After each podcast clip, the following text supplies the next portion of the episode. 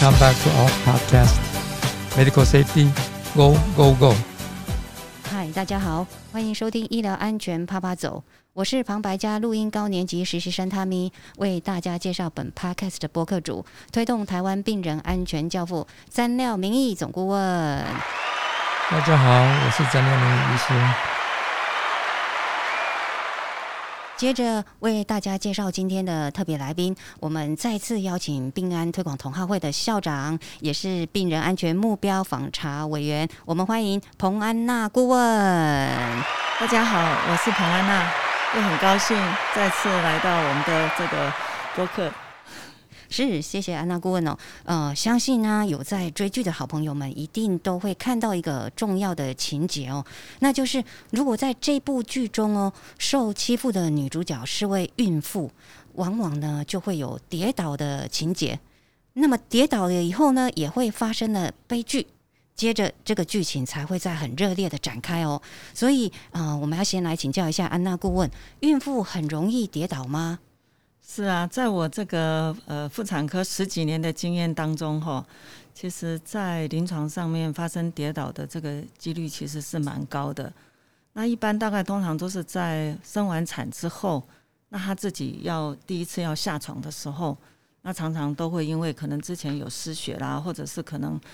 呃血糖比较低啦等等，或者是呃其他比较虚弱的感觉，然后就跌倒。这在我们呃。几个这个临床上面哈，就是发现的几率实在是太高了。对，你刚刚讲的是有的人是假装跌倒吗？韩国韩剧 剧情博得同情吗？哎，或许也是哦。哇，这个就很讲究喽。呃，如果是灰姑娘型的孕妇的话，就是被推跌倒的；那如果是新妻女的孕妇的话，那就是自己跌倒喽。所以这样子，这样才会很又很精彩，这样子啊，会同情他呀，这样。对。那事实上，跌倒在孕妇来讲，虽然是大概有百分之二十五到二十七然后这是美国的数据哦。但是呢，大概百分之九十的 case 大概都好像小，好像是就是小 case 啦，就是比较这个这个伤不会不会伤势不会很很严重，导致。嗯，流产啊，或者死死产这样子哦，就是胎胎死腹中哦，所以其实啊，有一定的比例会发生，但是并没有那么的可怕啦哦。当然也是要看说是在怀孕几周的时候哦，比我通常我们会分成前几嘛哦，前中后这样子哦，所以在前几的时候。啊，因为我我不是妇产科医师了哈，大概我想这是一般常识吧。如果说你有特别的症状啊，比如说有有腹痛啦，哦，本来是有胎动的，现在变成没有啦，或者是有有出血哦，哦，或者是有宫缩、子宫收缩哦的话，当然是应该要赶快去看医师啦。要不然呢，通常刚刚讲过，应该是还蛮安全的样子。哦。我我是觉得还是要看当时的一个状况哈。那有一些人他的那个胚胎可能好像没那么稳固哈，那也许可能一个不小心就很容易去有流产的一些情况哈。可是有一些人可能他嗯可以看到最近有有一个呃三十三十几周的一个女明星，她还在那边跳舞啊哦怎么样？那好像可以穿个很高的高跟鞋，那可能那就是很 safe 哈。那其实我我觉得这也是要看。个人的一些体质的一些情况了啊，不过其实我们在很多以前那些年纪大的那些阿妈或妈妈就会告诉你说啊，怀孕的时候手都不能举啊。哦，可能就是要小心等等啊，哈。那当然这个没有不好，但是，嗯，我还是觉得说，呃，如果不知道自己的体质的情况的人，我觉得尽量还是一样，呃，尽量不要穿高跟鞋啦，或者是呃，尽量走路的时候特别小心啊，哈，让这些呃生产的过程当中比较能够更顺利。嗯哼。那这样子的话，万万一就是真的跌倒的话，我们通常。需要刚刚有讲是一些要注意的事项嘛，哈。但是那那如果是在后，现在是讲说在后期，甚已经接近啊，要要要这个分娩的时候啊，它可能就有不同的情形，因为嗯，毕竟在早期的时候，那个羊羊水算算是比比较多嘛，所以它是有这个这个保护作用哦。那后期的话，就是子宫的子宫壁已经比较薄了哦，所以可能就比较容易会有可能伤到这个 baby 里面哦内内部，甚至于需要去做一个呃检查哦，这个是通常是一一般常识了哦。那我们来看看，就是孕妇如果是跌倒，那她。需要紧急开刀，那有时候就是医医师、妇产科医师，我我个人是麻醉医师啦，所以我我有时候就会马马上会想到说啊，这个啊，这个本来是健康的一个孕妇，她现在变成是病人了哦，她可能要来开这个剖腹产哦，那这这些这个有时候问题就很多了，对，那。是的，其实，在最近有一个新闻哈，我不晓得大家有没有注意到，就是上个月，嗯，有一个护理师嘛，那她在二零一七年，她呃怀孕的时候，她去剖腹产，可是她两个月之后呢，那她就肚子痛嘛，哈，那可能医师也误判了，那一直到了三年之后，二零二零，她才发现是说，哎，她的这个右腹部里面有一块纱布哈，这个其实在 CS。呃，就是我们所谓的剖腹产哈，那其实，在医院里面，其实有时候也会，不是说常见啊，但是确实是偶尔都会有听到这样的状况哈，就是有一些手术之后遗留的一些物品在里面，这个其实跟病人安全也相当的有关系哈，这个其实在我们临床上应该要特别再去注意的一个事情了。那您知道后来怎么样吗？后来他因为。就是因为他之前是在那个医院的护理师哦，那所以后来呢，他就觉得说那就算了哈，就没有再去特别再去告了啦。好，因为急诊先急诊先先诊断的时候，其实 X 光片可能第一个他没有看清楚。哦，那后来呃他又怀疑说，哎，他之前好像又开过那个盲肠，后来呢，但是最后还是说因为。呃，可能自己曾经在那个医院跟大家有一些好的关系，所以他就撤告了，我就把这个就就拿回来，这样，所以这个两名医师就最后就不起诉，这样子。哦，结果是这样，太太少见了 哦，这这个在国外可能就没有那么简单了。是是，哎，但无论如何，这个是已经已经就刷刷起了嘛，哈。对呀对呀，不错了哈。所以他有一个统计，上面有提到说。像有时候纱布哈不会马上发现，嗯，那他的百分之五十哈都是之后出出院啊，或者是之后慢慢才发现出来的。所以说，嗯，在手术的当中，如果真的要那个的话，就手术的那个系纱的时候，一定要特别的清楚。所以那个错的环节在哪里，也好像没有没有理清了哈。是现在还不太清楚，对。如果说照 X 光可以看出来的话，在专业上，他判断说这个是应该是纱布，这不不是不是正常的一个一个影像的话，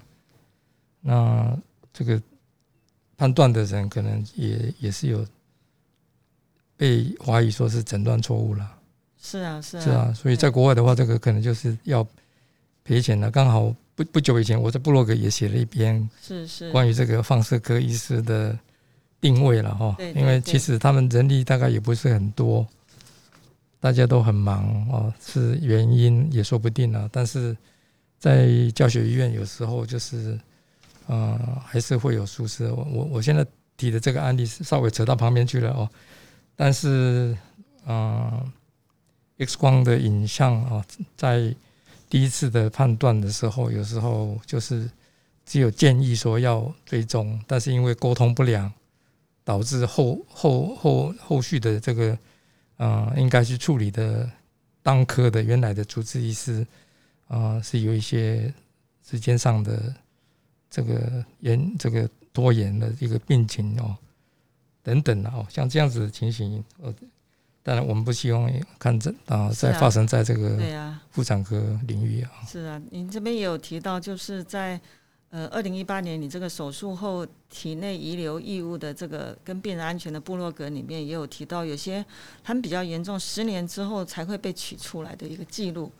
所以我在想说，哎，这个东西放在肚子里面 十年的话，真的是有点恐怖了。那应该不是记录，应该有更更长的，更长的，不止十年的。对，所以像妇产科其实最常就是 CS，呃，剖腹产会放在里面，然后有一些是有做阴道一些检查，然后又忘记拿出来。这个其实在，呃，我相信在妇产科应该大家都很怕这些事情发生，可是常常有时候，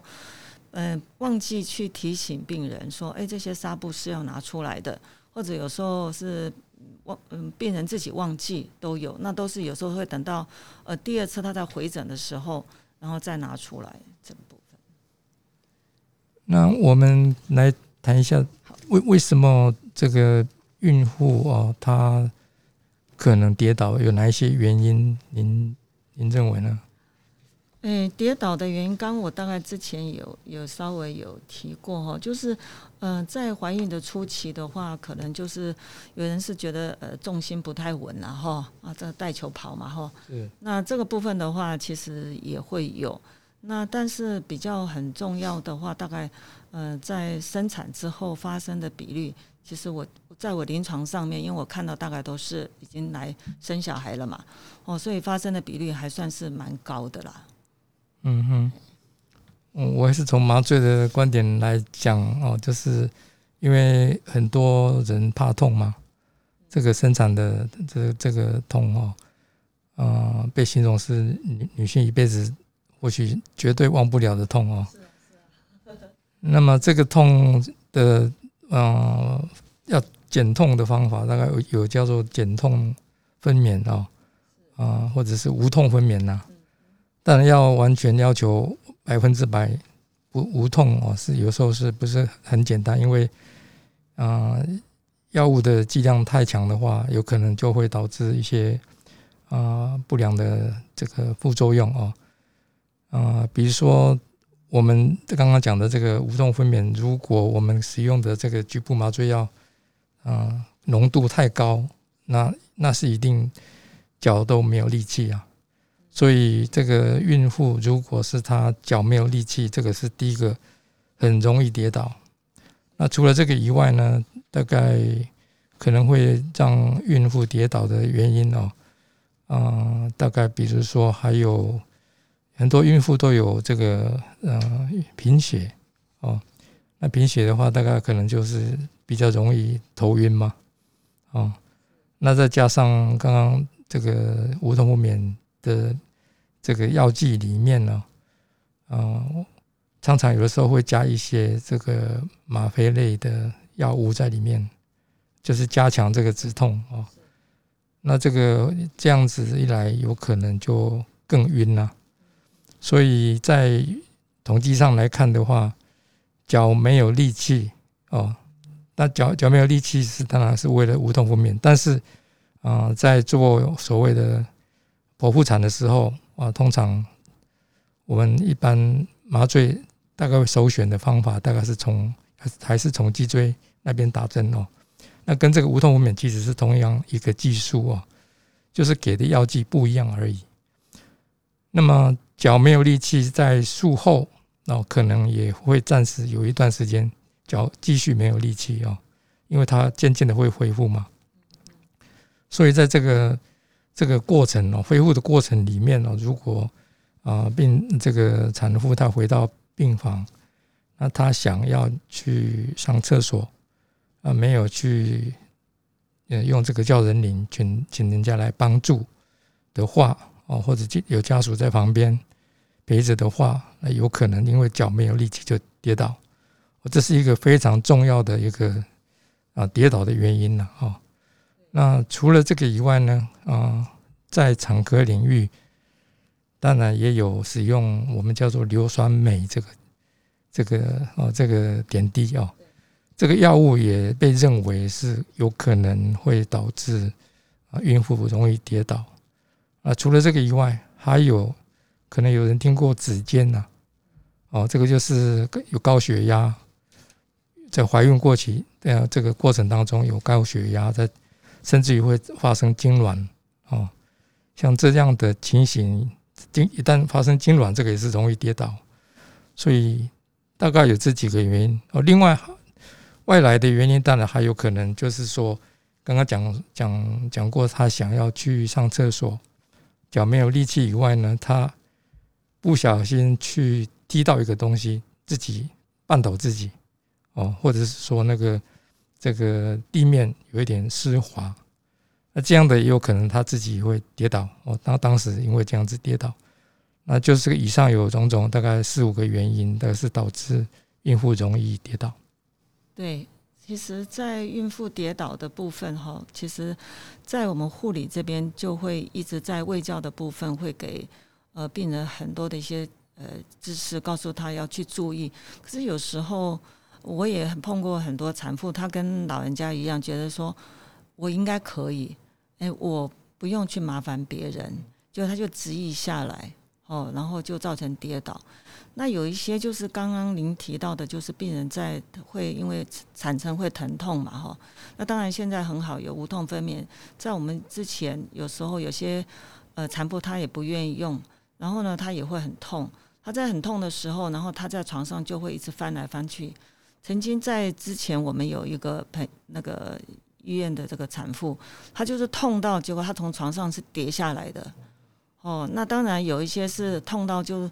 就站起来说我不生了啦。哦，然后大家就不晓得该要怎么去处理这件事情了哈。那所以当然就是如果有一些呃无痛分娩，虽然会造成她呃可能有一些身体的一些情况改变，但是呢，我觉得在整个产程上面的。一个比较呃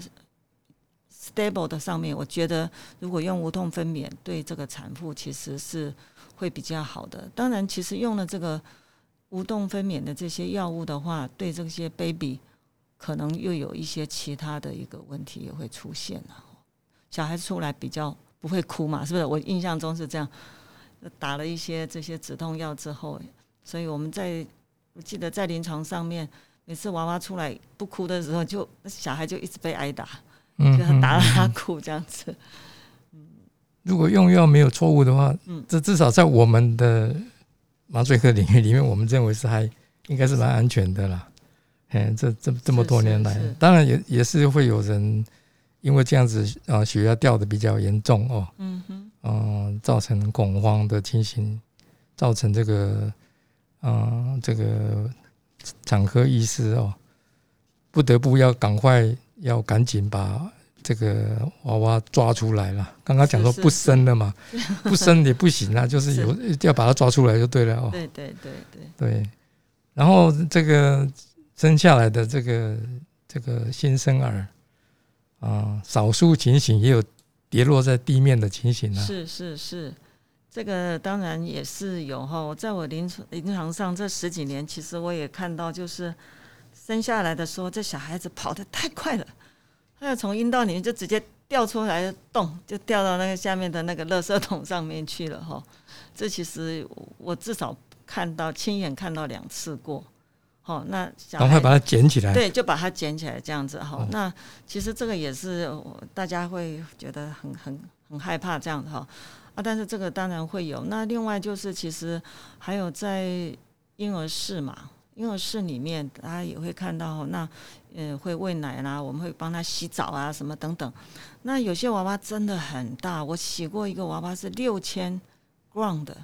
哦，因为他妈妈有糖尿病，那所以小孩很大。那我在洗的时候就会很小心，因为我觉得那是很重了哈。但是当然也有可能就是呃娃娃有些在动啊或怎么。哦，那当然有些是说他把它放在这个呃 table 上一下，或等等。当然小孩理论上他是不太会动的，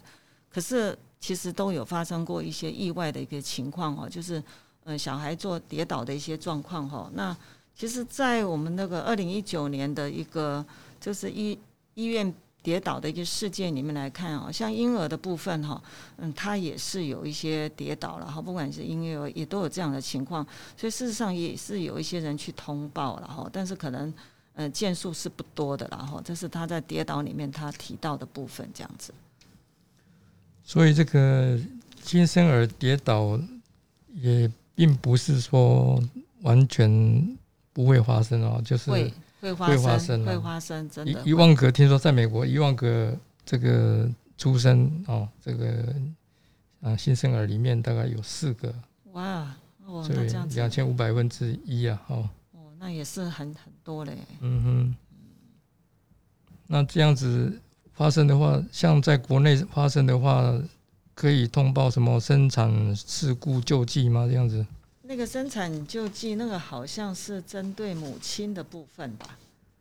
哦，那是吗？或许或许娃娃娃的部分也可以吗？我所看到的这个生产救济的办法里面哈、嗯它里面有提到就是重大生产事故哈、它指的一个情形，第一个就是剖腹剖腹产手术后在产妇体内留遗留异物哈、这算是。那第二个就是以不相容的血型的输血，然后再来第三个就是呃错误的药物处方导致产妇永久的丧失肢体重要机能或死亡。那再来就是经由这个中央主管机关认定的部分，这是我看到的他那个生产事故救济的一个条例。其中有一个类别叫做生产事故纠纷，这个可以适用吗？因为比如说这个产妇的本人啊，哦，就是本人或家属认为说这个生产过程中发生的这个事故是应该由医师人员或者是由院方的这个机构哦，医疗机构要负责的话，他可能是可以啊、提出这个申请吧。哦是因为这个东西一定要由医院提出申申请啊。是那医院如果说因为这样子要赔钱的话，或许他可以使用这样子的一个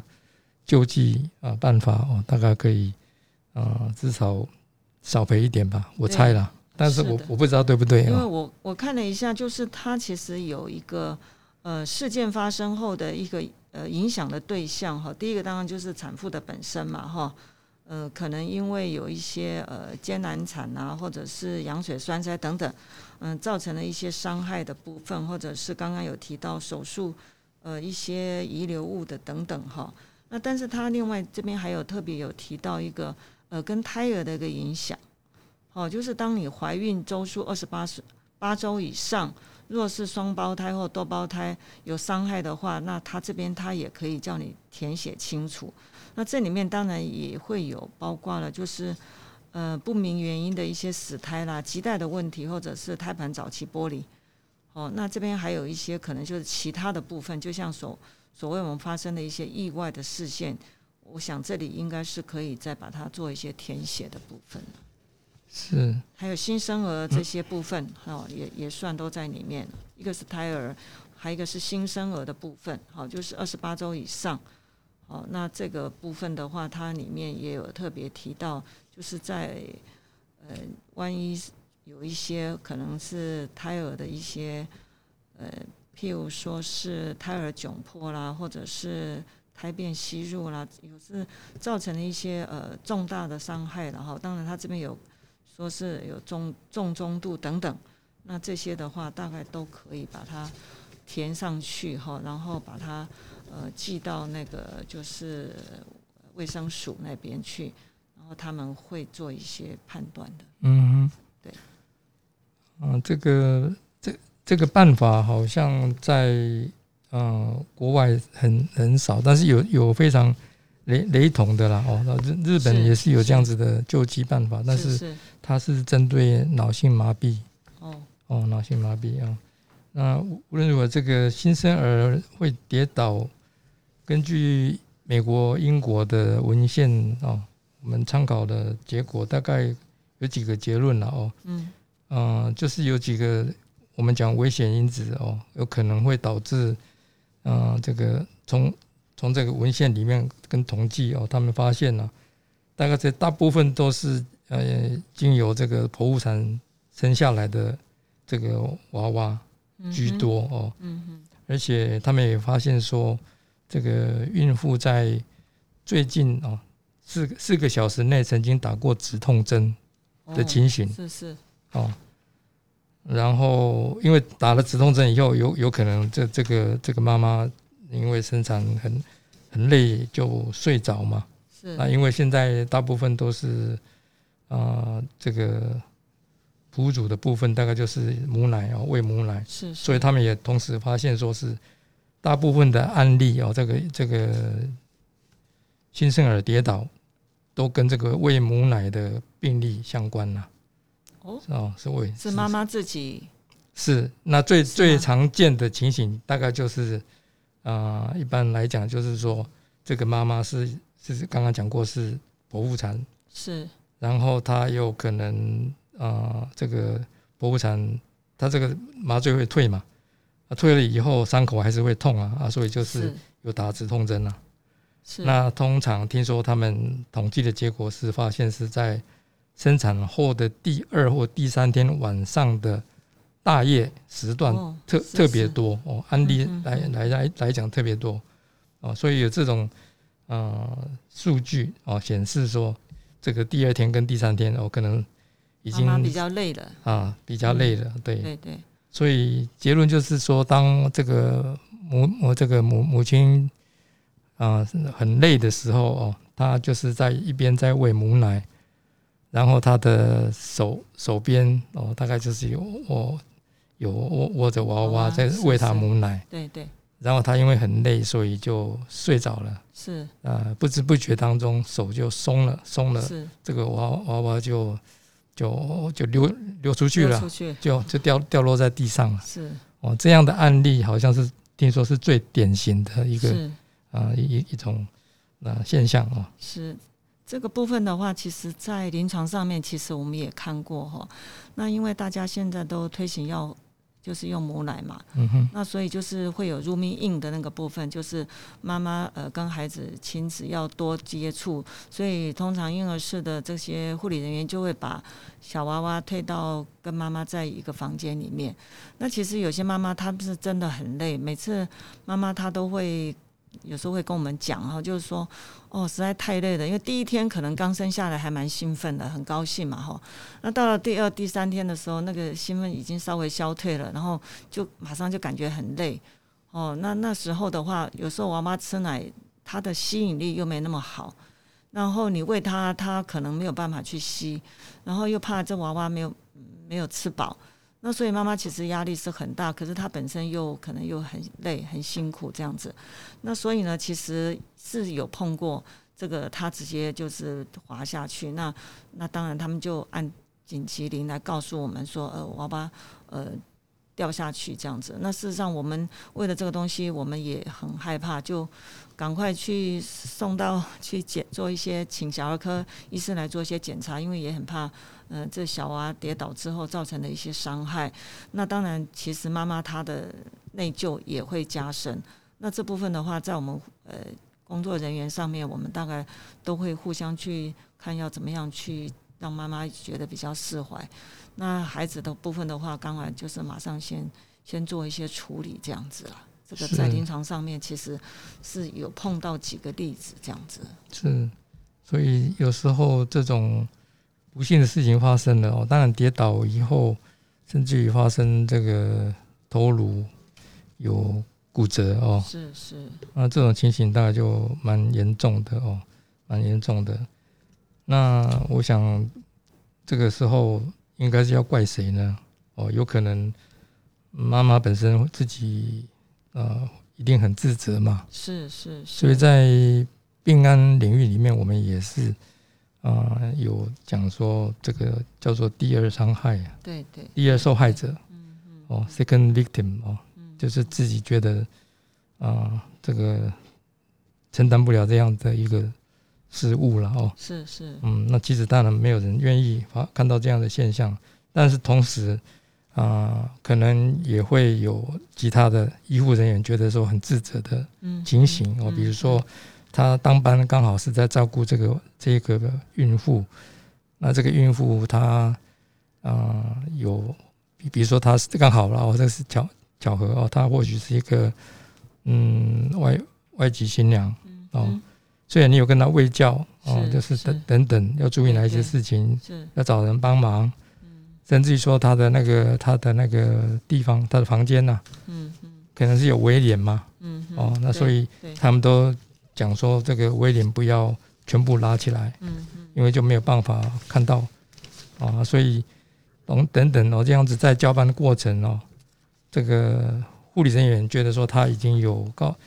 啊告知的义务，所以他已经做到了，但是这个这个母这个孕孕妇啊听不懂，有听没有懂是。哦，结果造成这样的哦，他他自己也觉得很自责，是。这种情形也有可能是这个护理人员会他变成他也是一个第二受害者了。是这个应该也是会有哦。那其实有时候我们会跟觉得好像呃产妇都听懂了，可是我觉得有时候产妇好像可能是真的也没听懂，那或者是有其他的失误，就包括刚刚说很累，或者有时候她会很累，她不想喂。嗯、可是护理人员会跟她讲说，哦，现在我们要做入蜜印，所以呢，你一定要喂啊，我要教你等等。那其实我我觉得，其实有些妈妈她们是觉得根本她不会很想，可是呢，因为呃碍于说啊要呃要要喂哦，所以就有时候护理员就是硬着就推给她了这样子嗯。哦，那可能就是发生这些失误，所以这些大概还是要呃做好一个很好的沟通了哈，那就是呃要知道了解妈妈她有没有哪些困难，那我们可以做什么样的帮助，那这样子的话才能够把这个事情病安做到最好吧。没错，我们病安就是在强调这个沟沟通。通非常的重要，就是说护医医疗人员之间的沟通哦，就交班啦、等等啊，然后另外就是卫教的部分嘛，等于是医医那个家属跟医疗人员之间的沟通哦，是是是，这个卫教的部分等等哦，所以等于是，嗯、我们也鼓励鼓励说是有什么东西就要讲出来，speak up。对对哦，这个就是我们病人安全一再在强调的一个事情。是。好，那另外就是有呃有些很重要的一个 issue，就是说，嗯、当我们想要防止这些的部分的话，可能我们就是要做一些回护试教哦，所以可能就是在产前的时候，很多的喂教的部分要让他知道，呃，怎么样去抱娃娃的姿势，这些都是非常重要，因为妈妈新手哦，那这些都是要去做一些提醒的部分了。对，好的，访谈的最后呢，一样要请教一下安娜顾问哦。就今天的主题，请问您认为的医疗安全是什么？好，那呃，因为今今年是这个孕产妇的和新生儿的一个安全护理嘛，哈，所以呢，我这边还是要有些事情要针对这个妇产科这个稍微呼吁一下哈，可以吗？我可以讲两句吗？可以可以可以讲很多句因为讲很多句因为哦。我自己做妇产科做那么多年哈，哦其实我这边有一些可能要真的要做一些提醒。然后第一个就是当你怀孕的时候，这个产前检查是非常非常的重要。那在一百一十年七月一号的时候，有扩大补助这个产检的一个服务，所以变成有十四次。好，所以务必就是能够早点去发现这些。呃，其他的一些问题，这样子哈，就是在产前的部分，包括三十四周呢，你可以接受羊水的一些呃穿刺啊，这等等。好，然后另外就是呃产新生儿呢，他也可以做一些呃一些代谢的一些检查哈。那这些的话，我们都要特别再去注意哈。那以我们医疗人来看然后我觉得很重要，就是在怎么样去做好一个很好的一个卫教，哈，包括他。这些呃产妇的一个健康的知能，嗯、他们到底了解有多少？那这样子的话，真的是在病人安全上面是可以更好了。哦，这是我大概呃一直想要去来讲的，就是说产前检查的一个重要性。哦，那然后让他们能够知道该怎么处理哈、这个是我想对今年这个孕产妇跟新生儿的一个安全的一个呼吁啊哈。那另外呢，就是您刚刚有问的那个问题，就是有关这个呃病安的这个跟这个有什么相关的哈？那我这边有想到，就是说应该是要母子平安呐、落实卫教好，然后减少一些风险，病人安全是人人有责。好，这是我对这一次我们的这个访问所做的一个结论。太好了，这个今年的主题哦，我们再过几天大概就要办一个健走活动哦是，这个是第二第二届的一个大型活动了。是一届伙伴很多都会来参加，非常哦期待哦。对，那这个 当然主题其中真正的主题了，我们今年有两个主题，一个一个就是在讲这个呃孕产妇哦跟新生儿的这些呃安全啊、哦。那刚刚有讲到说这个跌倒，其实大部分的跌倒，不管是在生产前、生产后哦，甚至于刚刚提到的新生儿哦，大部分的情形都是可以预防的哦，因为学者或者是这些文献里面已经告诉我们说哪一些是这些风险哦，风险因子，所以预防当然是胜胜胜过这个治疗嘛。哦，那所以等于是理论上来讲，在生产前要做好这个卫教哦，然后要请家属哦跟病人参与医疗。除了这个以外，我们一般的通论了哦，就是所有容易跌倒的这这些病人哦，大概他们都有一些啊特征哦。那这些我们有一些工具可以做这个跌倒啊评估哦。那另外还有一个是今天没有特别提到的，大概就是说，因为脚没有力气哦，脚没有力气就是容易跌倒嘛哦，所以为了要评估这个，有一个呃方法哦，就是说请病人哦，我们叫做 egress test 哦，这个是一个要测试他脚有没有力气，可以啊、呃比如说他坐在床边。哦，然后他他手手握着床边，然后呃从坐姿这样子就站立起来，一分钟后，哦，请他往前走几步，哦，然后再往后也退几步，哦，如果他能走动的话，表示说他是应该可以安全的去上厕所，他自己一个人哦。那像这样子的一些啊尝试哦，我们是希望说经由哦这样子的一个场合。能够让更多的孕妇大概了解哦。那除了这个以外，大概我想孕妇啊、也有人带比较少啦，但是也有人带助听器，有戴眼镜哦哦。那这些东西啊，都应该要使用啊，一定要把它戴上去啊哦，要不然的话啊、眼睛没有看清楚哦，耳耳朵也没有听清楚哦，就容易跌倒。那他也有可能使用辅辅那个辅助的东西辅具哦。那另外就是在这个呃产产后哦，也有可能打点滴嘛，打这一些营养剂等等哦。那这些啊、呃、点滴哦，下面的轮子哦，这个都是会动的东西啦。哦，等于是说，呃，有轮子的东西要特别小心啦，轮椅啦，哦，这个餐这个餐桌啦，哦等等啦，哦还有这个点滴架等等，这些有轮子的东西要特别小心哦。还有这个呃裤管太长也不行哦。那刚刚刚开始的这个安娜顾问就有提到说要穿平底鞋哦，那那个鞋子那个啊、鞋底最好就是一定要有防滑功能哦。那室内的光线应该要够哦，这个是呃特别是夜间哦，室内光线明亮的话哦比较安全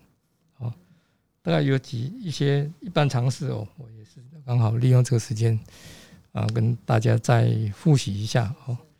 那今天我们就简单讲到到这里。这些都非常非常重要哈。其实像常常洗手间都湿湿的，然后孕妇一走进去就滑倒，哦，这个常在医院最常发生就是那个地板嗯，湿滑，是因为它浴室跟厕所它中间没有一个隔嘛，所以洗完那个整个地上都是湿的。这是也是相当危险的一个部分。是。OK，今天的访谈就到这边结束，感谢两位专家今天丰富多彩的对谈。呃，节目的最后呢，要再次感谢各位好朋友收听并支持医疗安全啪啪走，我们真的是超感动的。您的鼓励是我们节目进步的动力。如果您喜欢这集的节目，请在 First Story 或者是在 iTune 的 Podcast 中。点颗爱心，或是给五颗星，也请分享给您的亲朋好友，更欢迎您的留言及评论。我们下次再见喽，拜拜。当然，谢谢谢谢，拜拜。拜拜。